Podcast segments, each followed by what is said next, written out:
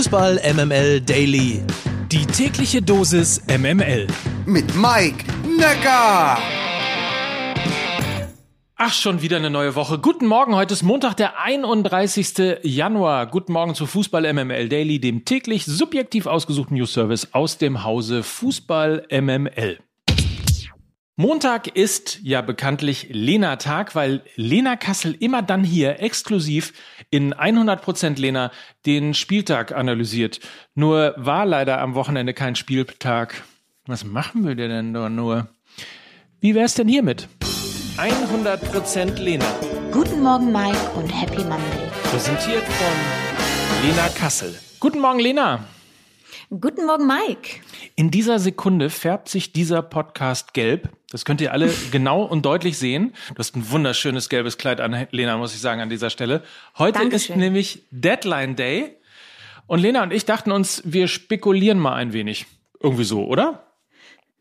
Ja, oder wir bewerten ein bisschen, weil ein paar Sachen sind ja schon fix seit gestern Abend. In der Tat, wir wollten nämlich eigentlich noch über das Gerücht Max Kruse sprechen. Zumindest haben wir das am gestrigen Abend mal so hin und her getextet. Und siehe da, zack, es ist schon fix. Max Kruse geht zurück zum VfL Wolfsburg. Ja, als ich die Nachricht gelesen habe, dachte ich erstmal hoppala, ob da wohl was dran ist. Dann habe ich ein bisschen länger drüber nachgedacht und dachte mir so, hm, okay, eigentlich ja noch eine schöne Geschichte, weil ähm, Kruse war ja, glaube ich, 2015, 16 äh, beim VfL, war da ja nicht ganz so erfolgreich, eher mäßiger. Dann ist da jetzt eben jener Trainer, den er aus Werder Bremen kennt, Florian Kofeld. Jeder weiß, sie haben eine sehr enge Beziehung zueinander. Als Max Kruse von Werder Bremen dann gewechselt ist, ist damit auch der Erfolg abgerissen und somit auch ein bisschen das Ende von Florian Kofeld schon eingeläutet worden. Jetzt finden die beiden wieder zusammen, um äh, dann auch Lukas Vogelsang zu zitieren. Ja, der Fußball schreibt die besten Geschichten. Und da dachte ich mir, hey, das ist doch eine runde Geschichte und freut mich irgendwie. Auf der anderen Seite aus Union-Sicht natürlich extrem bitter. Ich meine, Kruses Vertrag läuft ohnehin zum Saisonende aus. Fakt ist aber auch, dass er, glaube ich, einer der Topscorer der Unioner ist. Natürlich extrem wichtig für die Mannschaft und das ein bitterer Schlag ist. Und wenn man nochmal Dirk Zinglers Kommentar nach dem bekannt gegebenen Wechsel ähm, durchliest, äh, wo er sagt, wenn er sich nun ganz bewusst gegen die Chance entscheidet, mit Union in dieser Saison Geschichte zu schreiben, also liebe Freunde, ihr hört sehr viel Pathos, dann akzeptieren wir das. Also man merkt, da ist ähm, sehr viel Unmut mit dabei, aber Max Kruse ist ja ein Freund der ehrlichen Worte und er hat gesagt, hey, ich habe einen langfristigen und hochdotierten Vertrag angeboten bekommen. Ja, auch mal, auch mal wichtig, das zu sagen. Er, er hält da nicht hinterm Berg mit. Es geht natürlich auch ein bisschen um Kohle, so wie immer in diesem verrückten Business. Und er gibt es wenigstens zu. Und deshalb sagt er, okay, ich habe da noch ein Kapitel offen, ich möchte das zu Ende schreiben. Und wenn man sieht, die Wolfsburger haben bisher nur 17 erzielte Treffer. Ja, diese Mannschaft stellt zusammen mit Gräuter Fürth, das muss man sich vorstellen, mit Gräuter Fürth den schlechtesten Angriff in dieser Bundesliga dar. Das, das heißt, die Wölfe haben unbedingt Handlungsbedarf in der Offensive, wenn man auch bedenkt, dass ein Admir Mehmedi gegangen ist, ein Daniel Ginczek zu Fortuna Düsseldorf und dann geistert ja auch noch dieser Name Wout Weghorst im Raum herum, der ja eventuell zum FC Burnley wechselt. Und Mike, ich glaube, mit der Verpflichtung von Max Kruse ist dann eben auch klar, dass Wout Weghorst eventuell bald auf der Insel ist. Möglicherweise heute auch noch äh, eine News, die wir im Laufe des Tages bekommen. Ist ja schlau gemacht worden. Ähm, das äh, Schmatke hat ja ein kurzes Interview gegeben, dass er sich wundert, dass es noch keine Angebote gibt. Und puff, schon Mhm. gibt es die ersten Gerüchte. Weghorst auf die Insel. Passt vielleicht auch ganz gut zu ihm. Ja, und wenn man jetzt mal bedenkt, Gila Vogie soll ja zu Bordeaux wechseln, ist ja auch ein Führungsspieler bei den Wölfen, Ex-Kapitän, dann geht eventuell ein Wechhaus zu Burnley. Das heißt, der VfL Wolfsburg hat eben auch ein Führungsvakuum.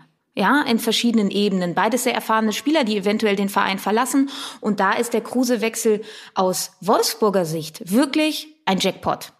Interessanterweise, es gibt ja so oft so Winter- gegen Sommertransferperiode und im Winter passiert immer deutlich weniger als im Sommer, außer beim VfL Wolfsburg. Die sind jetzt wieder Winter-Überraschungsweltmeister, was Transfers angeht. Die alte Taktik immer noch geblieben. Ja, vielleicht auch einfach äh, ein, ein Plus für Jörg Schmatke, ja. Also er hat ja immer ein sehr gutes Händchen. Kann mir vorstellen, dass er auch ein beinharter Hund ist und vielleicht auch noch mal ein bisschen was zeigen möchte. Es äh, geistert ja auch im Raum herum, dass er eventuell geht. Und ähm, noch ein Name, Jonas Wind, steht auch noch im Raum. 22-jähriger ähm, Stürmer vom FC Kopenhagen. Ähm, da ist es wohl auch ein Gerücht, dass er äh, zum VfL wechseln soll und eben dann ähm, mit Kruses Erfahrung zusammen die beiden dann eben die Offensive Offensive vom VfL wiederbeleben sollen. Der würde übrigens gut auch zu Hertha passen, ne? Wind und Windhorst. Naja, aber das, wir schweifen ab. oh, oh Gott. Entschuldigung. Ähm, sag mal, was hast du noch an Gerüchten? Was vielleicht nicht so offensichtlich ist, wo man aber immer darauf achten sollte, wenn nämlich ein gewisser Sven Mislintat irgendwelche Transfers äh, aus dem Ärmel zieht, sollte man darauf blicken. Ja, er ist ja beim VfB Stuttgart tätig und da geistert äh, aktuell der Name Thiago Thomas herum ähm, oder Thomas, ich weiß es nicht ganz genau. Er ist Portugiese, 19 Jahre alt, Stürmer, 1,80 groß, portugiesischer U-Nationalspieler bei Sporting Lissabon und ähm, hat da auch Europa League Erfahrung und und war wohl, so das Gerücht am Sonntag auch beim Medizincheck beim VfB Stuttgart. Und die Stuttgarter, die sind natürlich auch händelringend am Suchen nach ähm, Toren, so will ich es mal sagen, weil Sascha Kalajdzic eben noch nicht in seiner alten Form zurück ist und auch Silas auch noch nicht in seiner alten Form wieder dran ist. Deshalb dieser Name, glaube ich, ähm, den sollten wir uns merken. Thiago Thomas, ähm, wenn Sven Mislint hat irgendwie seine Finger im Spiel hat, wird es immer interessant und den sollten wir vielleicht mal im Auge behalten. Das sollten wir auf jeden Fall. Gibt es irgendwelche Wünsche? Ich meine, äh, bei deiner Hertha läuft es ja auch nicht so, wie du es dir wahrscheinlich gewünscht hast. Gibt es Spieler, die du. Ja. Ich meine, jetzt noch ist das Transferfenster ja offen. Du könntest ja jetzt nochmal hier einen Tipp reinschmeißen. Äh, bisher muss ich sagen, hat mir ähm, der Transfer von Marc Oliver Kempf sehr gut gefallen. Ich finde das einen richtig, richtig guten Transfer. Auch ähm, André, Frederik André Björkan gefällt mir gut. Ähm, norwegischer Linksverteidiger, schon ein bisschen länger ja bei der Hertha jetzt. Ähm, sehr gut, auch um taktisch variabel zu bleiben. Er kann auch so eine linke Schienenposition spielen. Und man hört ja, dass auch noch ein Rechtsverteidiger gesucht wird, um eventuell auch ein bisschen taktisch variabler auf dieser rechten Seite zu sein. Da geistert der Name Danny da Costa rum. Ich will nochmal an dieser Stelle betonen, ich rede hier als Privatperson. Ich habe absolut keine Ahnung. Das möchte ich nochmal dazu sagen. Und es geistert ja auch noch herum, dass man eventuell diese Mittelstürmerposition auch noch neu besetzen möchte, weil man mit Christoph Piontek eben einen klassischen Mittelstürmer ausgeliehen hat an den AC Florenz und man mit Ishak Belfodil und Stevan Jovetic eher so spielerische Neuner hat und man dann eben auch noch einen Strafraumstürmer in der Box haben möchte. Und ich glaube, da sind schon ähm, die richtigen Stellschrauben angepackt worden. Also ich glaube, ein Rechtsverteidiger würde dieser Mannschaft gut tun, auch einfach, um noch ein bisschen variabler zu sein. Und auch, wenn man in vorderster Linie noch mehr Optionen hat als nur diese zwei spielerischen Neuner, sondern vielleicht auch mit einem klassischen Mittelstürmer. Ich glaube, das würde dieser Mannschaft auch gut tun. Und von daher, wenn das so kommen sollte, ähm, können sich, glaube ich, alle Herr Tanerinnen und Herr Taner glücklich schätzen. Aber grundsätzlich bleibt so der Eindruck, dass der Wintertransfer oder die Wintertransferperiode eher ein bisschen unspektakulärer vonstatten geht, oder? Mm, ja, also zumindest in der Bundesliga. Ne? Wenn man mal ein bisschen international guckt, ich fand's ja Wahnsinn, ja, Newcastle United scheint ja eine neue Macht dann jetzt auf dem Transfermarkt zu sein, haben fast 50 Millionen Euro jetzt einfach mal so im Winter ausgeben können für den äh, brasilianischen Mittelfeldspieler Bruno Guimarães und das ist schon Wahnsinn. Der kommt von Olympique Lyon und ähm, ja auch ähm, Vlaovic von Florenz zu Juve fast auch 70 Millionen Euro. Also da geistert auch einiges an Geld durch die internationalen Reihen. Ähm, vielleicht noch interessant, ähm, Dennis Zakaria ähm, zu Juventus Turin soll ja auch schon ähm, nahezu fix sein. Äh, 5 Millionen Euro leider nur ist für die Qualität eines solchen Spielers natürlich ähm, sehr verwunderlich, aber eben nicht, wenn man darauf blickt, dass er im Sommer ja ohnehin Gladbach verlassen soll. Ähm, ja, ist bitter für die Gladbacher, weil die brauchen echt Kohle haben ja letztes Jahr das internationale Geschäft verpasst. Und wenn man sich die Tabelle jetzt anschaut, sieht das auch sehr, sehr schwierig aus. Und da brauchen sie eben Geld in Form von Transfererlösen. Das ist ganz, ganz wichtig. Geld braucht auch übrigens, wenn man mal auf den europäischen Markt äh, guckt, habe ich gerade gesehen, dass äh, Real Madrid einen Megadeal gemacht hat. 400 mhm. Millionen Euro im Jahr. Und zwar oh dafür, dass eine Eventagentur die neue Arena in Madrid bespielen darf, quasi als Garantiesummen. Ich finde, oh also mit 400 Millionen im Jahr kann man was machen.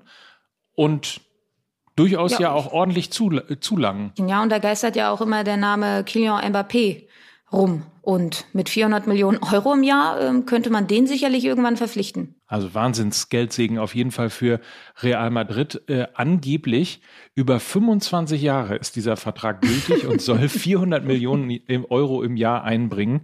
Legends heißt das Unternehmen aus den USA hat sich spezialisiert auf ja letztlich Konzerte und all diese Geschichten, die in dem neuen Stadion Santiago Bernabeo dann stattfinden sollen. 400 bis 440 Millionen Euro auf jeden Fall garantieren die angeblich pro Jahr auf die nächsten 25 Jahre. Nicht schlecht.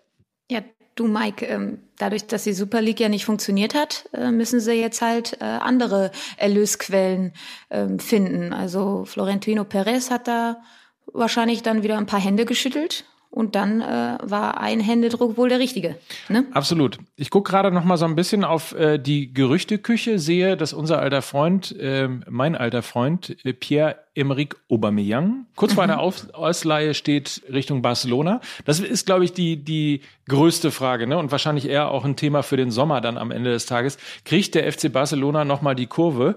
Und wie will man eigentlich bei über einer Milliarde Euro Schulden es äh, schaffen, nochmal irgendwie die großen Namen wie Haaland, offensichtlich jetzt Aubameyang, wobei der nicht mehr äh, natürlich den ganz großen Klang hat ähm, jetzt in, in der Phase seiner Karriere, aber ähm, da, die haben ja einiges vor und die große Frage wird, glaube ich, sein und das Spannende, ob sie tatsächlich das schaffen, Mbappé beispielsweise äh, eben die großen Namen zu verpflichten, damit aus dem FC Barcelona wieder der FC Barcelona wird, den wir so kennen.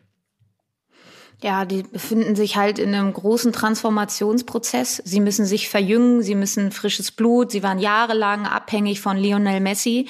Wenn ein so großer Spieler geht, das dauert, bis ein Verein das auffangen kann, bis ein Verein das verarbeiten kann auch. Und wenn man sieht, dass da teilweise also beides großartige Spieler, aber Piquet oder Busquets immer noch spielen, das ist Wahnsinn. Sie müssen sich, glaube ich, ein bisschen neu erfinden. Und ähm, sie haben ja jetzt auch Adama Traoré von den Wolverhampton Wanderers äh, verpflichtet für die Außenbahn. Ähm, der kommt ja aus der La Masia. Die Rückkehr ist also perfekt. Ich glaube, er ist nur nur nur ausgeliehen, aber ähm, glaube auch, das wird ähm, dem Verein schon äh, gut tun. Ja? Also wenn dann noch Aubameyang klappt, dann sind sie, glaube ich, zumindest dann jetzt für den Rest der Saison schon mal besser aufgestellt als als ähm, aktuell.